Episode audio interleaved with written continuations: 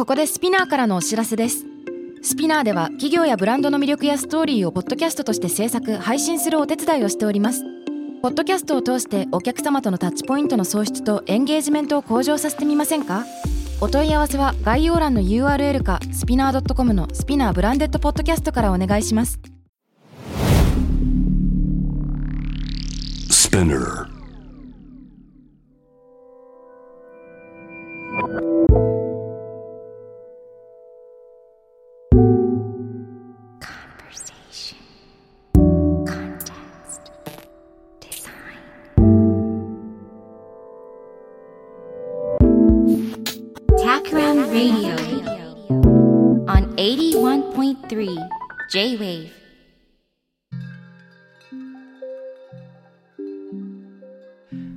渡辺幸太郎がナビゲートしている 81.3J-Wave Takram Radio 今回のゲストはカポックノット代表の深井紀章さんとタクラムからも、えービジネスデザイナーでディレクターの菅野めぐみさんこの二人に来てもらっています。こんばんは。こんばんは。は。今回はね、えー本日から2週間にわたってはい。この3人でお送りしようと思っています、普段は、まあ、ゲストの方に来てもらってゲストの方が1人2人っていうことはあるんだけど、あのねカポックノットとまあ、メグの間でプロジェクトが進行中というのもありまして、これせっかくだから同時に来てもらって、どんな仕事をしているのかとか、ね、一緒にもあるし、その二人のうん中で巻き起こっている議論なんかも含めて、こう赤裸々に語ってもらっちゃうのが良いんじゃないかなとうん。考えております。はい。っていう感じで入っていくのだが、とりあえずですね、一番最初にカポックノットってどういう会社なのとか、深井紀章さんってどういう方なの？という人もいるかもしれないので、よければ最初に簡単な自己紹介、会社紹介いただいてよろしいでしょうか？はい。えー、改めましてこんばんは、深井気象です。こんばんは。えっ、と、カポックノットという木の実由来のファッションブランドというものをやってまして、うんえっ、と、実はあの、私、ダウンと言われる鳥の羽毛の代わりに木の実から取れるダウンというものを使ったアパレルブランドをやってます。うんで、私自身は、えっと、創業76年目の会社の後継ぎでもありまして、その後継ぎとして、えっと、始めた新規事業がカポックノットというブランド。で、最近は、えっと、その会社を、えーまた別の会社にして、えーカポックジャパンという会社で、えー別の事業体をやってます。うんうんうんうん。木の実由来のダウン。はい。木の実っていうのはつまり、あの、地面から木が生えていて、はいそこになってしまうということ。そうですね。うんあの、日本では実は観葉植物として一部の方もあのご存知なんですけど、カポックっていう木がありまして、うんうんで、その木がですね、東南アジアにすごい自生しているんですけれども、はいえっ、と、その東南アジアに生えてる木の実から、実は非常に軽くて、うん。うん。あったかい綿が取れるっていうところに注目して、まあ私が現地に、インドネシアに直接木の実を買い付けに行って、うん。で、それを服にして販売をするということをカポックノットでは行っています。なるほど。このカポックの素材っていうのは世の中では使われているものなんですか？えっとですね、まあ、僕らがやり始めた当初、世界であと2社ほど僕らも確認はできてたんですけど、うん基本的にこうダウンの代わりで使うっていうことはあんまなかったですね。あ、そうなんですか？そうなんですよ。へえ。大体、えっと、マットレスとか、うんクッションの詰め物で使われてた素材でして、あまあ、そういった詰めるみたいなものでは現地でも使われてて、まあ僕らが行ったあの現地の農家では本当にこう、その農家の方々は自分たちでその綿を取ってきて、あ。うん。自分たちの枕をそれで作るみたいなことを本当にリアルでされてましたね。ああ、そうなんですね。じゃあ、地元の人にとっては生活の中に密接に関わってるけれども、はい必ずしも、なんだろう、商売のために使える素材っていうほどでもなかったっていうことなんですか？そうですね。あの一部輸出などは行われてるんですけれども、まあ本当にこう安い原料として、うんえっと、綿詰め物として販売をするってことが主流でしたね。なるほどだ。からあの僕がその木の実を見に行って、うんこれをダウンの代わりに袋に使っていくんだっていう話をした時にははい。現地の方々はこいつは何を言ってるんやと ほんまかみたいな感じだったんですけどまあそれもあの彼らに何度も何度もこうこういうことがやりたくてで商品はこういうのでっていうのをまあ実物を見せることでうんちょっとずつこう距離が縮まってうん。今一緒に商品開発をしてますね。なるほど、なるほど。そして、えータクラムのめぐみさんは、はい。なんと大学時代の深井さんとの同級生。そうなんです。なんなんとサークルも一緒で。実はサそうなんだ。ークルも一緒。そうなんですよ。え何サークルだったんですか？と。あまり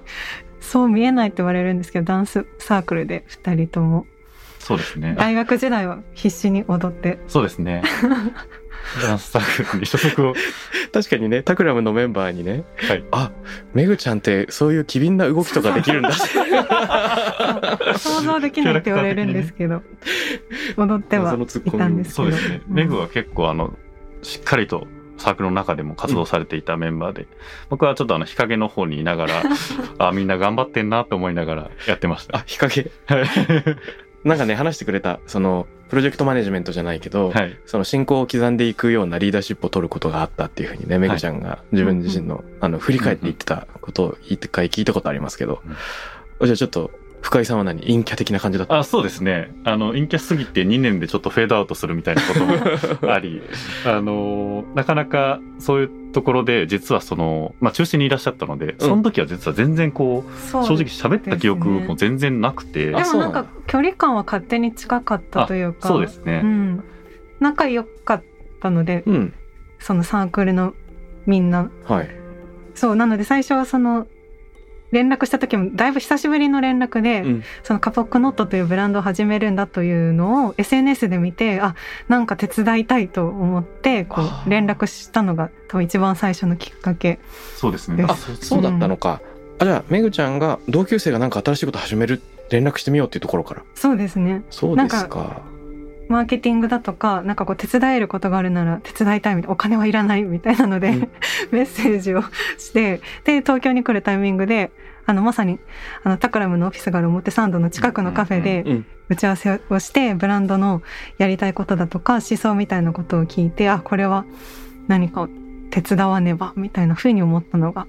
スタートうんだったかないやと。覚えてる表参道でね結構がっつり話したんですよはい。ただやっぱり僕はその時その、まあ、タクラムのことも正直全然わからないし、うんメグが何やってきたかも全然知らないし なるほ 何せ久しぶりの連絡だったんでど。サークルの同級生以上の情報があまりないそうですね二人が。そうですね、ん卒業してからその時がもう、えー、と5年ぐらい経ってたんで、はいまあ、そのぐらい経っててもうお互いのキャッチアップはそれまでなかったので、うん。まあ、何がしてもらえるか分かんないけどとりあえず話聞いてもらえるなら話しに行こうみたいな感じで僕は当時言ってましたね。うんなるほど。え、めぐちゃんは、深井さんがアパレル企業の老舗の後継ぎであるっていうようなことはなんか知ってたんですか？いやそれもだからその新しいブランド始めますっていうので知ったというかあその前はスタートアップとかで最初働いていたっていう,、いうのでなんかあんまりそこまでこうリンクしてなかったんですけど、うん。あ後継ぎで新規事業でしかもこう地球にいいことをやろうとしてるんだっていうのでそこでなんかこういろんな情報が立体的になったというかなるほどね。うんうん。面白い今キーワードがいろいろ出てきたんで、さらに聞いてみたいのは、その今、地球にいいこともしてるっていう話なんだけど、うんまあそもそも、その、従来型のファッションみたいなのとカポックノートの取り組みを比べると何が違うのかっていう部分もはもちろん聞いてみたいが、はい、ちょっとその前にはい具体的にダウンって言って何を作ってるのかっていうのはいをちょっとイメージしたいんですけど。はい。えっと、今日はですね、せっかくなんで、あの、物も持ってきてるんですけれども、ほうほう。あの、木の実を実際に持ってきました。ほうほうほう。渡辺さん、これ見られたこと多分ないと思うんですけど、すごくないですか？想像してたのと違うっていうかこれがこのままなってるんですよね。わたこれすごいってなるんだというかなんか、こう、なんて言うんですか？すごく大きな手のひらと同じくらいの長さのアーモンドの実のようなゴツゴツした長細い、まあなんていうの、太いバナナみたいな感じだよね。そうですね。その中から綿が溢れている。そうですよ。本当に溢れる、溢れんばかりの綿が出てくる溢れんばかりの綿ですね。あったかいですね。そうなんですよ。しかもめちゃくちゃ軽い軽い軽い軽い。これなんか空っぽなのっていうくらいの重さ感なんだけど、これつまり半分に割ると中からぎっしり綿が出てくるってこと？そうですね。もう本種も当にこれってて。あ、そうですね。これはあの、タンポポみたいなもので、うんこう、一個一個の綿に、あの、種がついてるんですね。はい。でそれを遠くへ飛ばすために、実は軽く進化していったっていう、この自然の、ああ、面進化なんです白い。あ、じゃあこれ飛んでっく？はい。あえ、の待って待って。これなってる状態で自分で割れるんですか？身が。えっとですね、従来の品種は結構それが割れるようになってて、うんなので割れちゃうとどんどん綿が飛んでっちゃってですよね。回収ができなくなるっていうところで最近は品種改良されてきてできるだけ割れないような品種っていうのをうん。開発されてきてるんですけどでもあの結構割れちゃってますね。いや、面白い。だって今、あの、今スタジオで触ってるだけで綿が飛んでるもん。このスタジオ大丈夫なのかな ふわふわしてますね。後で怒られないかな面白い。なるほど。こういうものなんだ。そうですねでまこれ、あの、一つの木からはい、どのくらいの数になるんですか？あえっとこの一つの木からだいたい300個ぐらいこの実がなります。ええ300個？はい あの、1シーズンに1シーズンですね。あの、1年に1回しかこの木の実はならないので、はい。あの、1年に300個ぐらい一つの木から取れるっていうのが大きな特徴で、なんと。まあ、従来のアパレルの素材って、やっぱりこう、動物由来だったり、まあ、植物だとしてもこう、木を切ったりとか、うんえっ、と、1回しかさ取れないみたいなものが多かったりするんですけど、はい木の実っていうのは結構珍しくて、なるほど。なので木の実だったらこう、木を切らずに毎年なるよねっていうところも非常に注目される素材だなっていうところで、面白い。まあ、これはなんか、なんかできそうだなと思って、うんまあ、とりあえず現地行くところから始めたっていうのが私のこの始まりですね。そうなんですね。で、実際に作っている服としては？はい。えっと、この辺に今ちょっと今日持ってきてるんです。こちらも。えっと、こちらがですね、えっと、カポックノットの、えーいわゆるダウンコートとかダウンジャケットと言われるような防寒着ですね。その、カポックを使っていることで、こう、薄くて軽くて暖かいような、えー商品ができるっていうところで、はい。まあちょっと拝見。はい。もしよければ羽織ってみてください。あ、じゃあちょっと羽織ってみますね。どうぞ、その間に。言っていただければ。はい。えーカポックノットのコートはですね、あの、従来のダウンだと、あの、キルティングって言われる、こう、部屋を分けて、そうだよね。あの、だんだんになってたり。だんだんにして、えっと、ダウンっていうのは作っていくと思うんですけど、はい。カポックをちょっとシート状に加工していることで、シート？はい。こういうシート状に。なんかガーゼのような。あ、そうなんです。ああ。例えば、その、なんていうんですか。ちょっと厚みのある一つの布のようにすしちゃうわけですね。そうですね。それを、その加工が非常に難しいんですけど、はい。まあ、それをすることで、ダウンだったら、こう、キルティングが必要だったところを、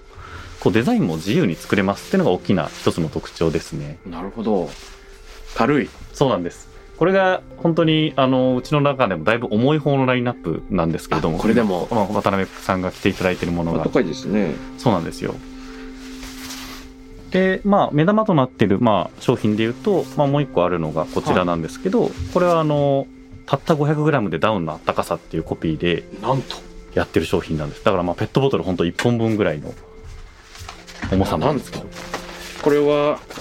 黒くて、まあなんていうか丈としては腰までの長袖のジャケットですけど、はい。これちょっと羽織ってみると、あ、軽いですね。そうなんですよ。これ普通のダウンと比べると重さはどうなんですか？普通のダウンと比べると重さはあの8割ぐらいの重さになってるんですけどもだ。やっぱこれ軽くてあったかいっていうのが非常に大きくて。着てない感すごい。私なんかこう 薄いんですよねやっぱり。その普通のダウンってモコモコしちゃうと思うんですけど薄いので、うん。なんか冬でもこれ着れば自転車でも移動できるしこうモコモコしなくて動きやすいししかもなんか湿気を吸収してあったかくなるので、漕いでるうちに本当に汗ばんできてもう前開けようみたいなぐらいあったかい。いいですね。え、あの、いちいちダウンをベンチマークにしちゃうと、はいその暖かさとしてはどういう特徴があるんですか？暖かさとしてはですね、まあ、あのダウンには結構いろんなグレードがありまして、はい。中くらいのあの、まあ、1から10までレベルがダウンがあるとすると10がもう本当ヒマラヤ行けますみたいなうんなるほどねも。のだとしてで、まあ、1がまあ本当にこうなんていうんですかねほぼ入っていても暖かさは出ないですみたいなものがあるとすると、うんまあダウンのグレードで多分5ぐらいなんですよ。なるほど。なんで別にこうめちゃくちゃダウンの最上級に勝てるほど暖かくはないんだけれども、うん。でもその分薄さが出てで軽くてあったかいっていうのがカポックの特徴で、まあ、私もこれ実際にこういろんな試験データとかも取ったんですけど、はい。まあ、それだけじゃちょっとわかんねえなと思ってあのとあるあのマイナス30度の世界みたいなあの アミューズメント施設あるじゃないですか。ほうほう。ああいうところに行って自分でも体感もして、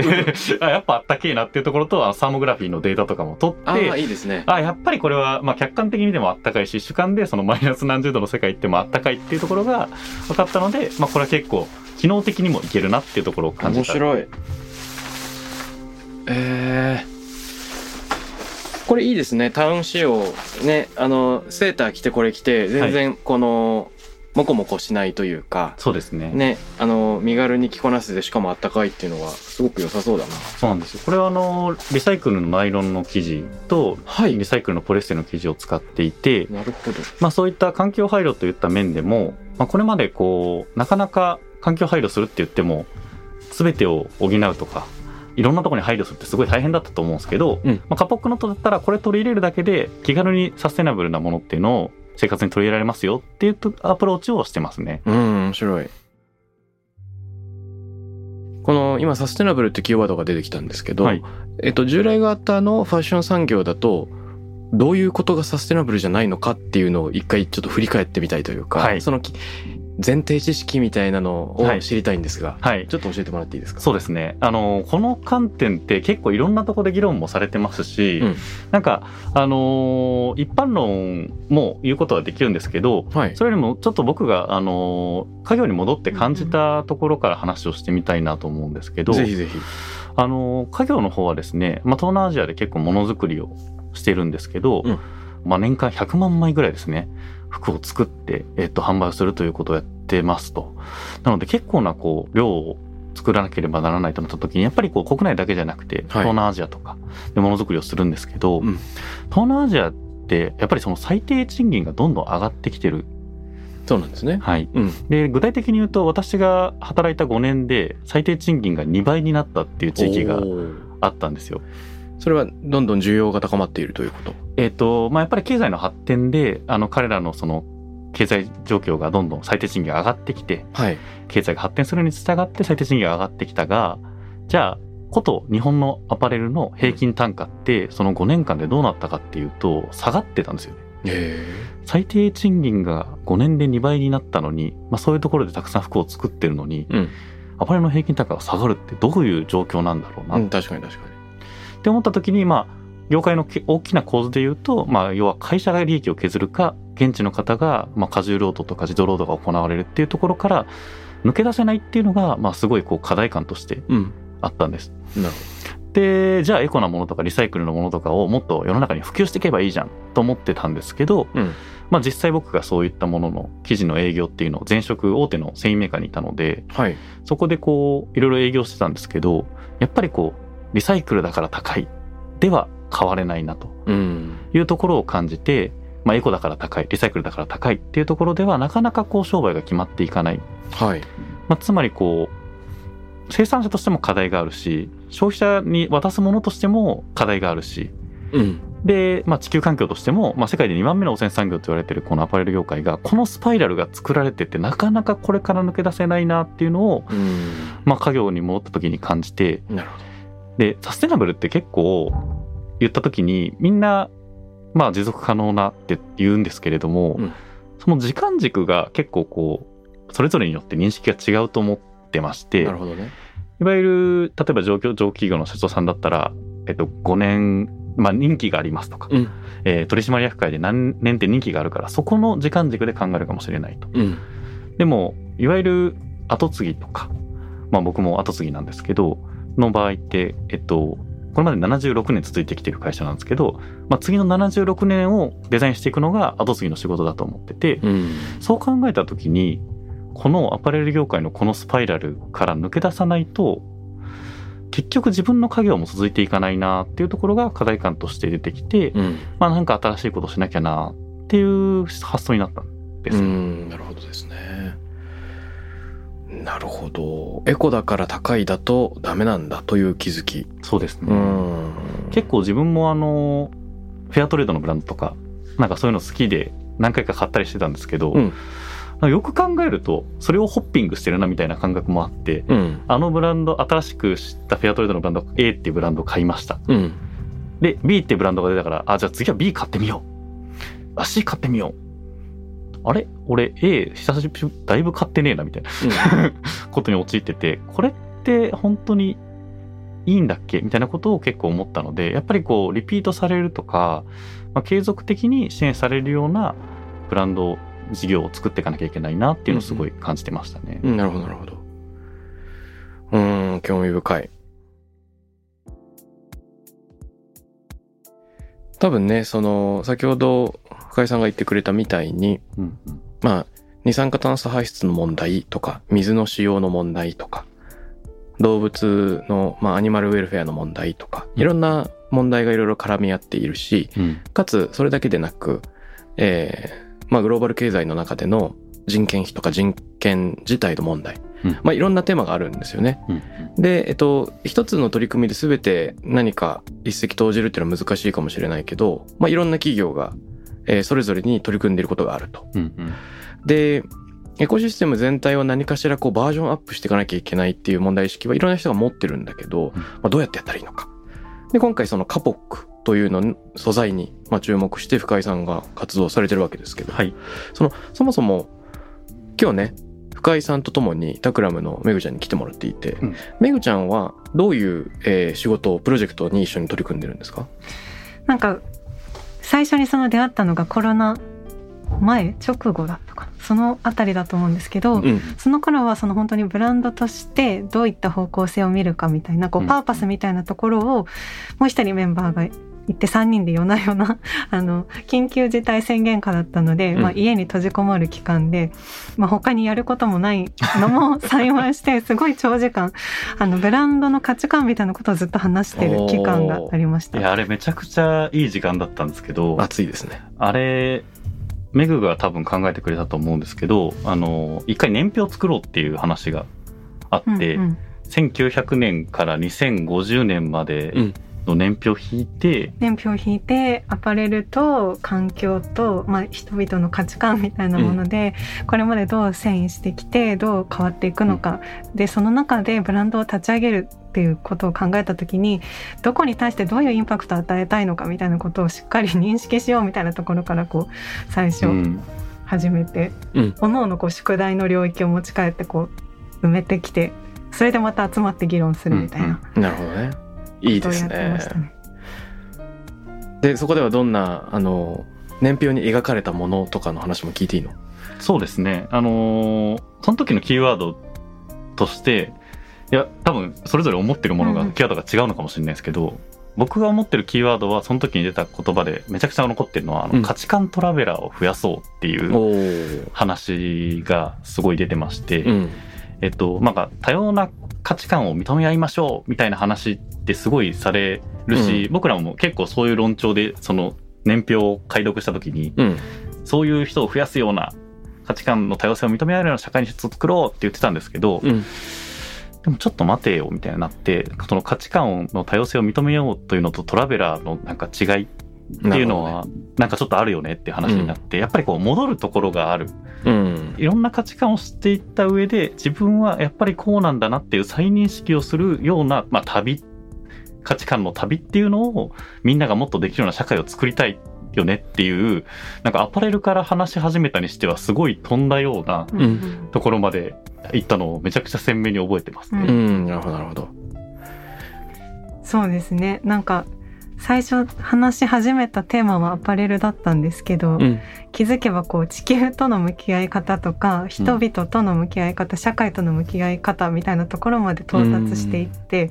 でもなんかそこまで深く話せたのがすごく良かったなというふうに思ってます。なるほどね。いいね。たった一つのその言葉の工夫で突然、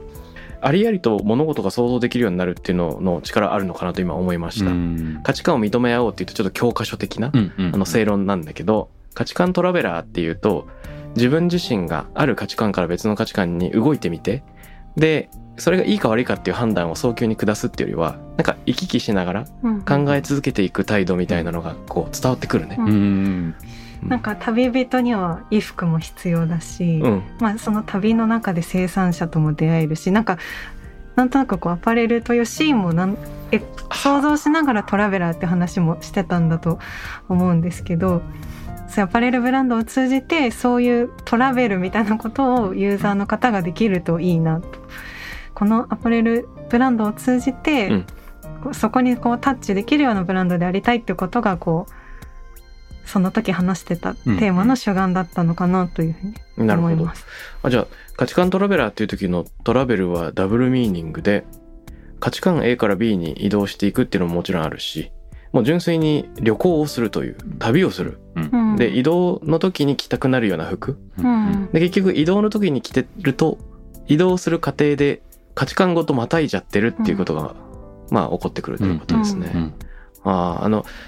ジル・ドゥルーズっていうフランスの哲学者が脱領土化っていうコンセプトを言うんですけれども自分の領土からまあ脱出するっていうことなんだけれどね。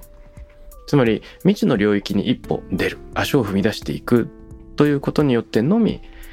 あの新しい知識っていうのは獲得できるんだよっていうことを言うんですよね。で自分の領土から離れるからこそ今までいた自分の領土の形がどんなものだったのかっていうのを見ることができるようになる、うん。で客観視ができるようになるっていうことなんだよね。だからちょっと言い方を変えるとその環世界自分の環世界から離れてみるっていう機会うんでもあるのかもしれないよね。これちょっと後半の後半っていうか、ま、あの次回のあの課題につながるかもしれないんですけどはい。その価値観をトラベルさせたいって思いつつ、うん。なんかこう無理やり旅させるのもどうなのかみたいなのがあって、うん今の価値観で十分豊かな人たちをブランドが無理やりこう手を引っ張っていくことってどうなんだろうかみたいなことにも多分当時から悩んでるし、うん。いそうだよね。振り返ると当時から悩んでるんですけど、うん。そのテーマは多分今も悩んでいいてね。どの目線でメッセージを発信するのがブランドとして正しいのかとか、うんでもなんかできたら少し旅してもうちょっとアクティブに動いてもらって旅してもらって、うん。価値観を拡張してもらうことでより豊かな社会があるというふうにブランドとしては思ってるんですけど、うんうんなるほどね。いやこれすごく面白そう。やっぱりどういう問題意識を持ってて何に悩んでるのかっていうのはぜひ聞いてみたいんですけどちょっとそこに深掘りする前に、うん。カポックノットっていう会社はそのカポックという素材に注目して。で今までよりもエコな今までよりもエシカルなファッションに取り組んでるよっていう大枠は分かったんですけど、もうちょいその会社全体でやってることの前提知識も聞いておきたいな。あはい。はい、わかりました。ありがとうございます。そうですね。あのー実はまさにそこを見つめ直そうという期間を実は今やってまして、はい。まあ正直いろんなことをやってきてはいるんです、うん。例えばそのカポックを広めるということにあたって違うブランドさんとコラボしてはいはいはいはい。商品を作るとか。例えば銀座の悠久不動産であのこう来年取り壊しがされるビルをうん。1年間借りてでそこであの地方の D2C ブランドのうん。共同ショールームを作って新しい小売りの形を模索しようみたいなことをやったりとか、面白そう。はい、いろんなことをやってきたんですけどでそれによりむしろこうこの会社はじゃあどこに向かうんだっけっていうところが、うん。さっきのその価値観トラベラーっていうものはわかるけどうん。その間が結構あるよねっていうところで今そこの言語化をやってるところなんですけどまさにえっと本当に今キーワードとして出てるものがブラーザラインっていう BLUR うんあのぼかす。あぼかすはいですよね、曖昧にするぼかすっていう意味なんですけど、はいまあ、境界線を曖昧にするっていう言葉を今キーワードとして僕たちは今挙げていていいね。あのまあ本当にこう僕分かりやすく言うと僕は後継ぎでありスタートアップをやってますと。うんで地方と、まあ、東京で行き来をしたりとかあと商品で言うとアウトドアと都市を行き来できるような商品を作っていくとか、うんっていうふうに、まあ、いろんなこう曖昧境界線をあえてこうバチッと切らずに、まあ、曖昧にしていくっていうところが、まあ、ぶ自分たちの事業のキーワードなんじゃないかっていうところで、まあ、本当にこうアパレルブランドとしてうん服を作ります売りますっていうところだけじゃなく、まあ、本当に境界線を曖昧にしていくもの全部が事業になっていきますよねっていうスタンスで今は捉えてるっていう感じですね。なるほどなるほど。なんかめっちゃ興味津々でそこから思い出すのはあれです。千利休の師匠の師匠だった村田主公っていう茶人がいるんですけど、はいわび茶の始祖って言われてるんですけどね。はい彼は和漢の境を紛らかすっていう言葉を残してるんですね。心の文っていう手紙の中に。でそれどういうことかっていうと、終わってる日本で、うん漢は、まあ中国をはじめとする、えーまあいろんな国々です。で、佐渡の世界では基本的には中国なり、外国からやってきた道具が珍重されてきたんだけど、そこにあえて日本のも取り入れる。で、それをバチッと対立させるんじゃなくて、どっちがどっちなんだっけっていうような、なんか、その人なりの失礼を作っていくことを呼びかけたんですよね。でそこの中になんか詫びがある。つまり、キラキラした豪華なものだけで埋め尽くすのではなく、一見詫びたものとかね、まあそういったものを取り入れていく。で、和漢の境を紛らかすっていうキーワードがあるんだけど、これすごく個人的にも興味があるコンセプトで、うんうん突然僕乗っかって自分語り始めちゃうと、はい。なんかあの、香港とかブリュッセルっていう街で暮らしてきたんですよ。うんで、香港ってその言語が英語と広東語があるとか、ブリュッセルもフランス語とオランダ語があるとか、みんなちょっとその分裂的、うん。まあ二重のアイデンティティ、二重かそれ以上のアイデンティティがあるという場所で、で、えっと、そういう場所に身を置く人ってどういうことなのとか、そういう場所にさらに異国からやってきた自分っていうのはどういう存在なのっていうところのその引き裂かれとかっていうのは常々あったのかもなと思い返す中で、その茶道の中にある2つ以上の価値観の間をまたぐとか、境界線を曖昧なものにするっていうものに惹かれる部分があるし、タクラム自体もうん。よく振り子の思考なんていうから、うん。何かね価値観一つの価値観にとらわれるのでもなくかつ安易に混ぜるのでもない何か別の方法を探していくみたいなのってすごく個人的には興味を感じています、うんうんが、はい。うん、つまりカポックノットは、えっと、ファッションブランドとして自分たちの衣服を、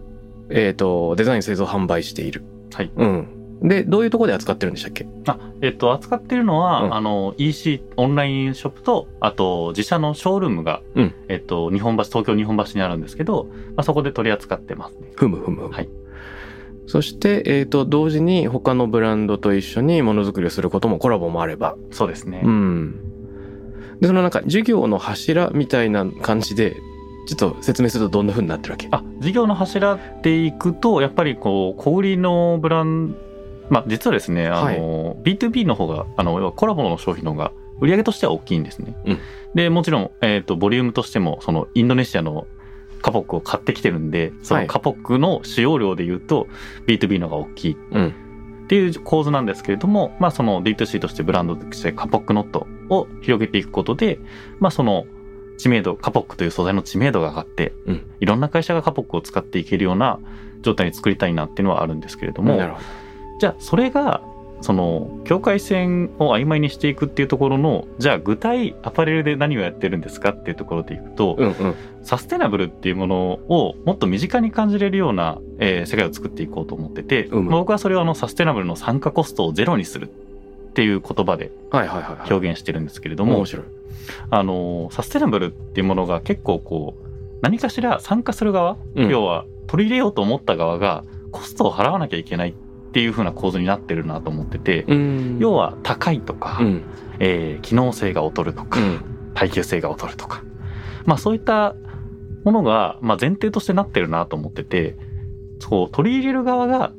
対して、そのもうコスト払ってないな。参加コストはゼロだけど、これ取り入れたいなって思ってるような状態になるっていうのが理想だなと思ってうん。うます。ん。で、そうすることで、そのさっきの境界線の話でいくと、はい。今って結構こう、分断が起き始めてるんじゃないかという危機感もちょっとあって、ういわゆる今までの、えー高度経済成長期から、えー残っているビジネスモデルを支えてきた歴世の方々と、えっと、新しくサステナブルを施行しなければならないっていう方々との間で、あいつらはああ言ってる、こいつらはこう言ってる、全然分かり合えないみたいなことが起きているなっていうのを、まあ自分の身近なところで、はい。まあちらほら感じていたので、まあ、特にこう、僕の場合は一番身近に父親がね、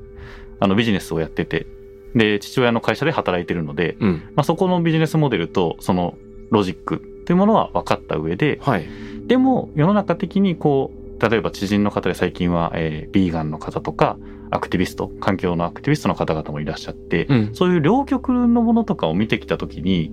この間を担う人、担うようなブランドっていうのを作れたら、境界線がこう、おぼやけていって、うん。世の中がもうちょっとシフトしやすくなっていくんじゃないかなと思ってて、なるほどね。まあそういう役割としてサステナブルな参加コストをゼロにするカポックノットっていうブランドを作っていこうっていうのが、うんまあ今の事業の根幹になってますね。ははははははは。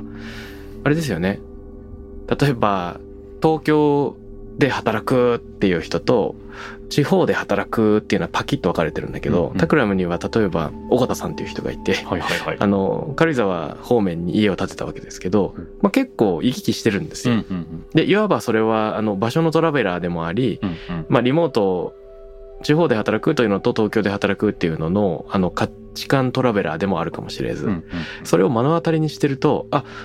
行き来していいんだなうんみたいな。のが分かってくるし他の人もあじゃあちょっと遠いところに家作ってみようかなとかそれでも働いていいんだなっていうのに、まあ、思考に誘われる、うんうん。うん、だからなんか誰かの行動を、えー見ることで許しを得るとかうん。考えるきっかけを得るっていうのは本当にありそうだなと思います。ふむふむ。サステナブルの参加コストをゼロにする。うん。これ具体的に言うと、やっぱり物を作ることのコストを下げていくっていうことになるの？あ、えっとですね。僕がそれ参加コストって言ってる意味はですね、はいあの、ブランドとして、あの、毎回こう、ブランドの説明するときに、はいえっと、3つの要素を伝えていて、ふむ。1つ目が機能。うん薄くて軽くてあったかいですよと。で、デザイン。デザインとしては、まあ、シンプルでクラシックなスタイルにダウンのあったかさを持ってきましたと。うん。で、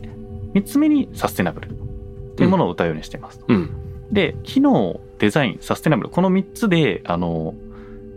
社内でその評価軸を作ってて、はい。その一定の点数を超えたものだけをこう商品化するっていうふうに定めてるんですね。うん。で、その商品化されたものが、お客さんに買われるタイミングでの意思決定として、うん。じゃあどこに共感してもらえたんだろうなっていうところをまあ確認していくようにしてるんですけれども、まあ、その時に目標としてるのは、もう機能、デザインまでで買ってもらえる状態を目指してます。はいはいはいはい。いいね。サステナビリティっていうものを加味しなくても買ってもらえるような商品を作っていきましょう。で、それが買われてる状態が参加者コストがゼロになってる状態ですよねっていうふうに定義してうん。商品の作ってますね。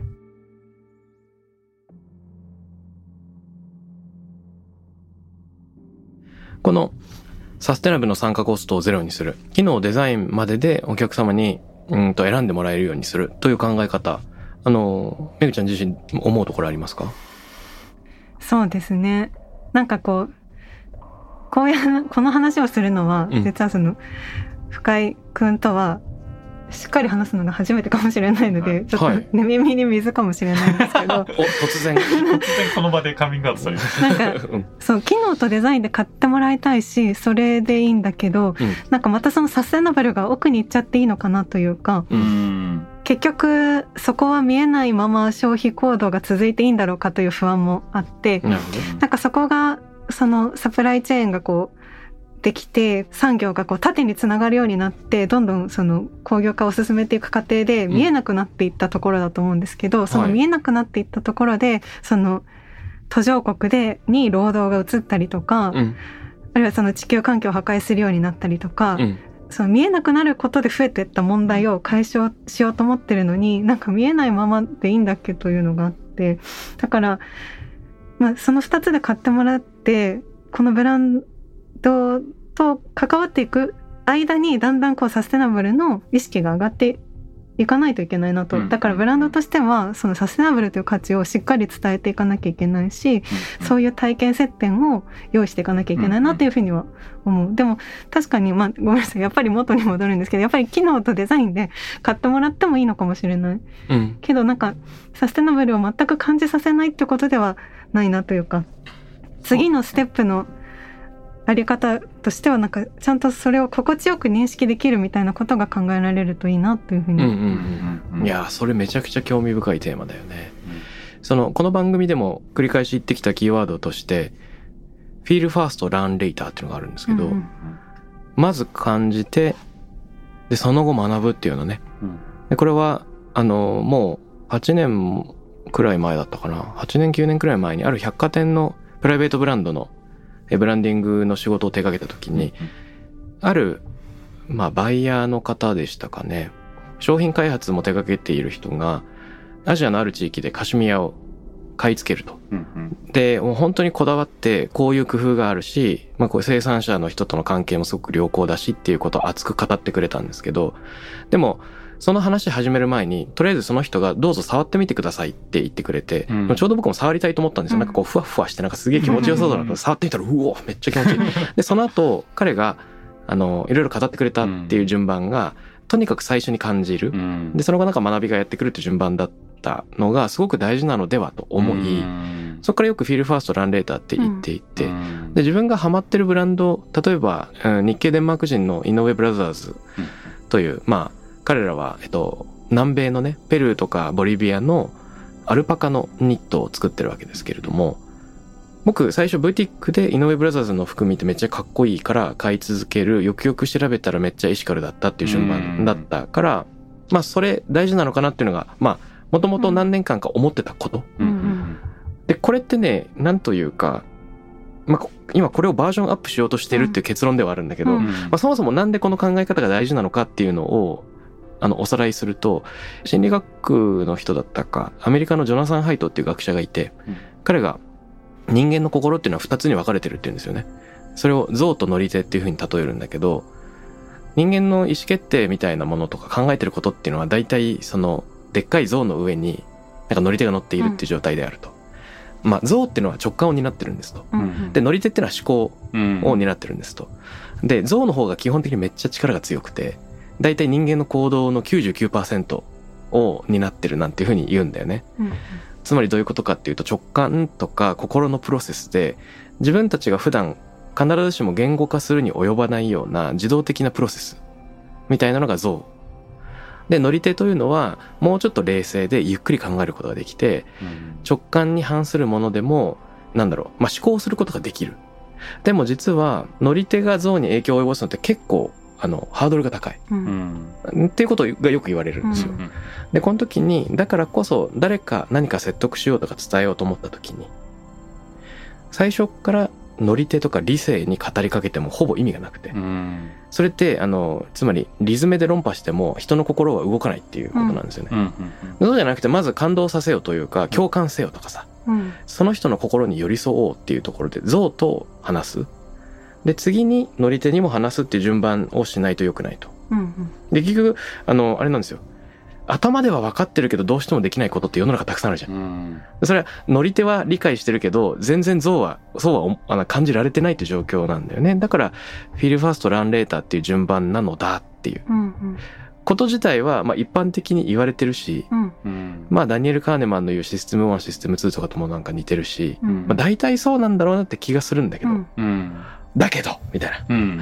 で、もちろんそれは多分やった方がいいと思うんですよ。めちゃくちゃデザインがかっこいいから多くの人が直感的にいいと思うとか。で、その上で機能もいいねっつって、でもなんかそこをパキッと分けすぎるっていうのもちょっとナンセンスなのではと思っていて、なんかブリッジできないかっていうのが僕の今の問題意識なんですよね。なるほどうん。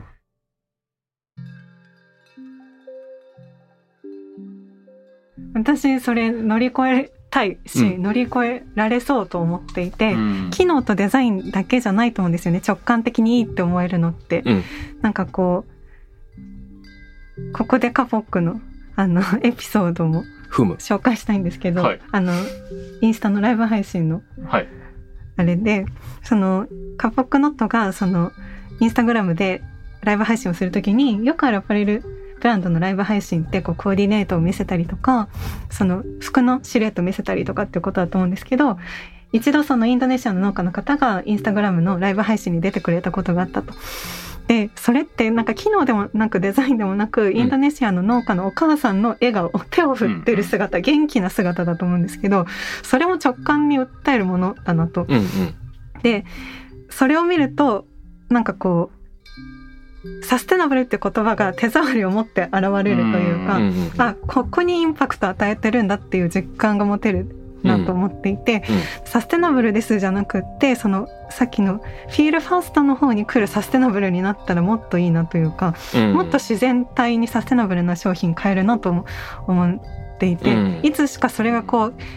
もっとこうフィールファースト直感的に感じ取れるような価値観になってったらいいなと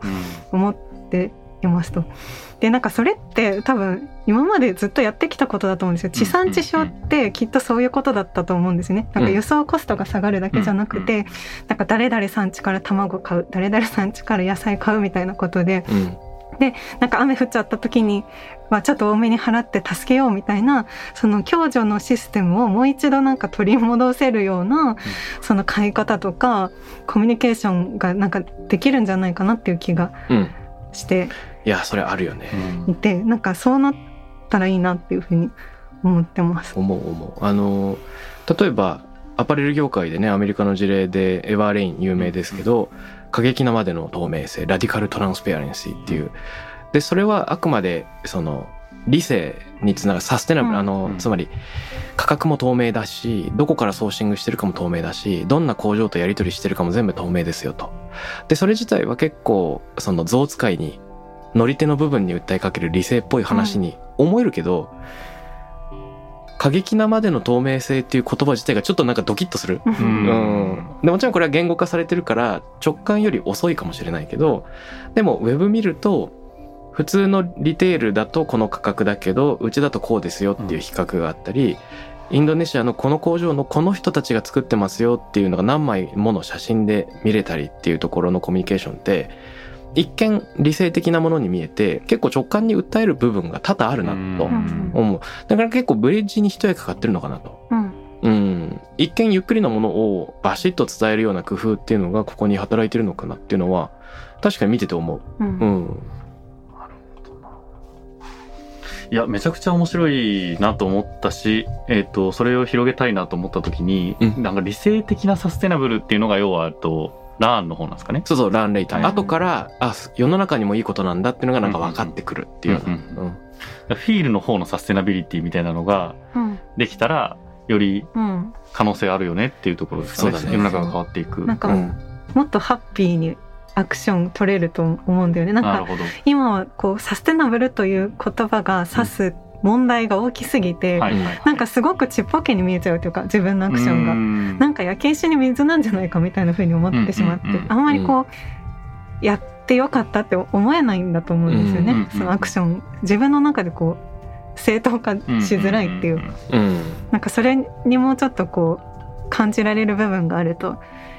いいよなってうんうんうん思います。いいよね。うんそっちの方がいいよね。で、この、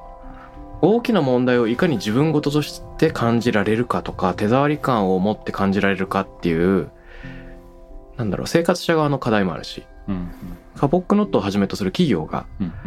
自分たちがやってることが生活者に関わりがあるんだとかね、こういうふうに感じることができますよっていう、その、いかに提案できるかっていうのも多分あると思ってて、この辺の具体を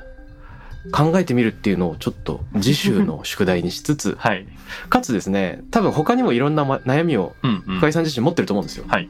その辺をもう過激なまでの透明性で なるほど。語ってもらえたら楽しいかなとも思うんだけど、はい。よろしいでしょうか？はい。ありがとうございます。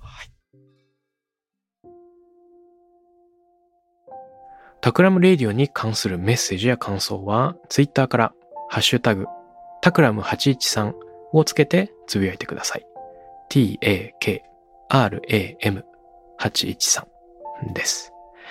また、僕、渡辺幸太郎への質問や相談などは、ツイッターのダイレクトメッセージからも受け付けています。番組オフィシャルアカウント、アットマーク、タクラム813をフォローして送ってください。